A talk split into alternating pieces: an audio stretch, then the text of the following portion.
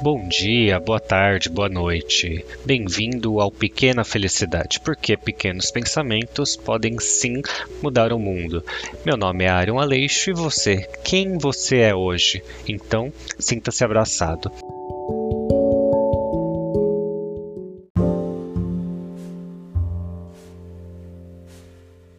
No nosso segundo episódio, eu vou falar um pouquinho sobre ser o primeiro ou ser o melhor em alguma coisa. Você conhece alguém que é o melhor em alguma área ou é o primeiro colocado? Vamos falar um pouco sobre isso. Você gostaria de ser o melhor no que você faz?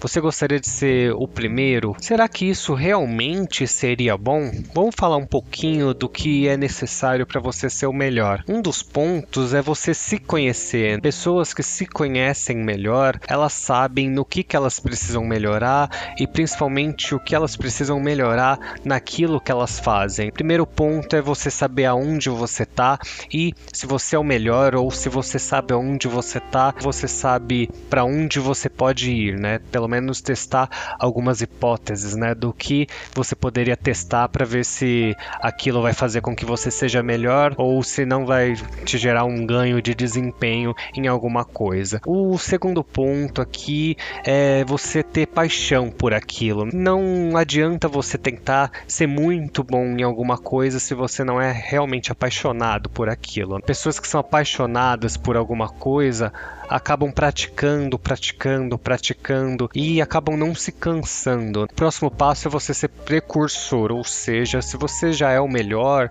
ou se você quer ser o melhor em alguma coisa, você tem que arriscar, você tem que inovar, você tem esse perfil de fazer alguma coisa diferente, de fazer alguma coisa nova, de não ter medo de fazer algo que ainda não foi feito. Falando dessa questão de não ter medo, o próximo passo é ter um desconforto. Pessoas que são ótimas em alguma coisa, esse tipo de pessoa nunca está confortável aonde ela está, né? Se você é muito bom em alguma coisa, infelizmente você vai ter uma coceirinha dentro de você, que é um desconforto. Tudo que você fizer, nada vai ser bom o suficiente. Você sempre vai ter uma ânsia, né, de querer se melhorar, de querer fazer algo diferente. Muitas vezes você não vai ficar feliz com aquilo, pelo contrário, você vai sentir um desconforto que nunca vai passar. E é por isso que você vai estar tá sempre sempre tentando inovar, sempre tentando ser o precursor em alguma coisa, você vai estar tá sempre também errando e tomando decisões. Você vai estar tá sempre caindo e nunca pode ter medo de levantar, nunca pode ter medo das pessoas olharem para você e falarem assim: "Nossa, mas por que que você fica insistindo nisso, né?" Pessoas que chegaram ali sendo melhores no que elas são, elas nunca tiveram medo de errar, pelo contrário, né? Elas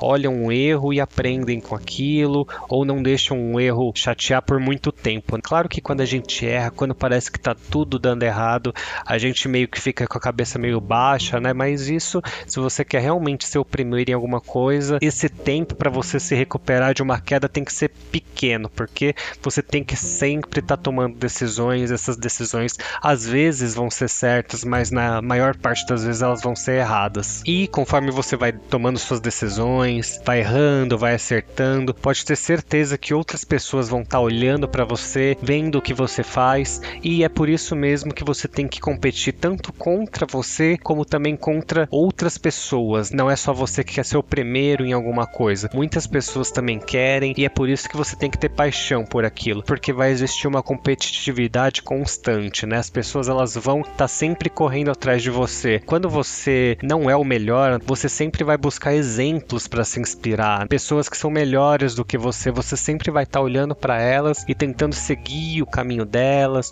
ou pensar de forma parecida, mas quando você é o melhor, para quem que você vai olhar? Em quem você vai se inspirar? E muitas vezes você tem que se inspirar em você mesmo. Então, outra das características é essa competitividade constante. Será que você aguenta ser o exemplo das outras pessoas e principalmente sempre concorrer contra você mesmo, né? Essa pressão interna dentro de você vai te fazer realmente bem? E é por isso que eu vou finalizando falando que você nunca, mas você nunca mesmo vai ter uma vida balanceada. Porque você ser o primeiro, você ser o melhor, é uma vida de sacrifícios. É uma vida de deixar coisas que você gosta ou deixar coisas que você gostaria de fazer para se dedicar ali ao seu sonho, né? Você vai ter que estar tá totalmente focado naquilo. Muitas coisas vão ficar para trás no meio do caminho. Porque tudo que a gente escolhe, quando a gente escolhe alguma coisa, a gente está deixando outras coisas para trás. Pode esquecer, se você quiser ter uma vida balanceada, sendo melhor, você não vai conseguir. E é por isso que eu te pergunto: realmente vale a pena você ser o melhor em alguma coisa? Isso realmente vai te deixar feliz? Existem pessoas que conseguem ser felizes vivendo nessa vida de competitividade, de foco, de desconforto. E existe outro tipo de pessoa, né, que quer estar tá onde o líder tá, onde o melhor tá, mas por outro lado não quer sofrer o que ele já sofreu, não quer caminhar por onde ele já caminhou. Por isso que eu te pergunto, não tem nada de errado você não ser o melhor em alguma coisa. O mais importante, voltando para o nosso primeiro tópico, é o autoconhecimento. Será que você ser o melhor em alguma coisa realmente vai te fazer feliz? E é por isso que eu tenho que terminar esse podcast falando para você pensar duas vezes antes de correr tanto atrás da perfeição e se cobrar e se melhorar e se cobrar. Será que isso realmente vai te trazer a felicidade que você está buscando? E tem aquele ditado que fala, né? Que se você quiser ir rápido, vai sozinho. Se você quiser ir longe, vai acompanhado. Vamos pensar então naquela pessoa que foi sozinha. O que aconteceu? Sabe esse negócio de ir sozinho?